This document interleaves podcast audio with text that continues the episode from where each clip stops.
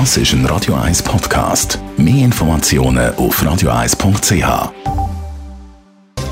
Netto, das Radio 1 Wirtschaftsmagazin für Konsumentinnen und Konsumenten, wird Ihnen präsentiert von Tracker.ch, der weltweit führende Anbieter für mobile Ortungslösungen. Mit dem Jan von Doppel. Der Energiekonzern Alpic hat zwei Kohlekraftwerke in Tschechien verkauft an Seven Energy Group. Rund 310 Millionen Franken beträgt der Verkaufspreis. Und das ist wichtig, damit man wieder mehr flüssige Mittel hat, hat Alpic mitteilt. Und leitet sich auch ein grünes Mäntel an. Mit dem Verkauf sinkt der CO2-Ausstoß von Alpic um mehr als 60 Prozent. Allerdings müssen auch die Wettbewerbsbehörden im Verkauf noch zustimmen. Aktien von der Foti-Online-Plattform Pinterest haben nachbörslich um mehr als 15 Prozent nachgegeben. Das nachdem Pinterest die ersten Quartalszahlen seit dem Börsengang bekannt gegeben hat. Zwar hat die Foti-Plattform mehr Umsatz gemacht, als man erwartet hat, aber auch der Verlust der ist höher und beträgt mehr als 40 Millionen Dollar in nur drei Monaten. China hat offiziell Anklage gegen zwei kanadische Staatsbürger erhoben. Sie sollen das Chinas Staatsgeheimnis ausspioniert haben, hat das Außenministerium mitteilt. Allerdings glauben Beobachter, dass es sich eher um eine Revanche handelt, weil Kanada auf Drängen von der USA die Finanzchefin vom chinesischen Huawei-Konzern festgenommen hat. Der Handelsstreit zwischen den USA und China dürfte durch diese Anklage sicher nicht entspannt werden.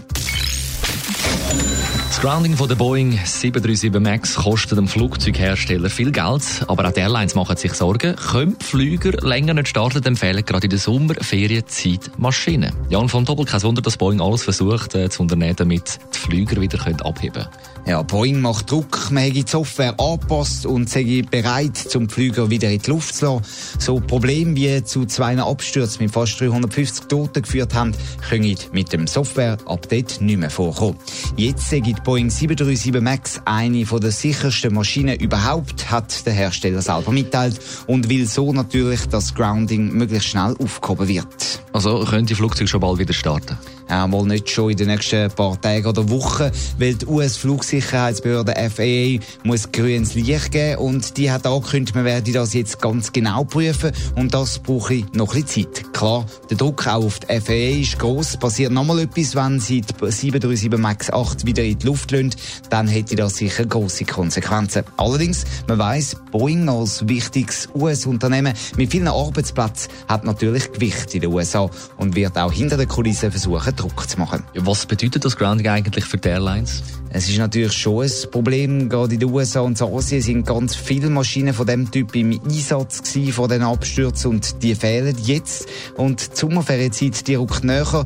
Kann man nicht schon bald wieder starten, müssten wohl auch Flüge abgesagt, also annulliert werden, haben die Airlines mitteilt. Aber klar ist, auch sie wollen nur wieder starten mit der 737 MAX 8, wenn es kein Risiko mehr gibt.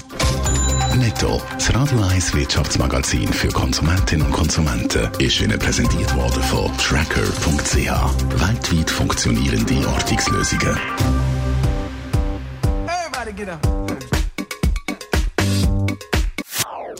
Das ist ein Radio 1 Podcast. Mehr Informationen auf radio1.ch.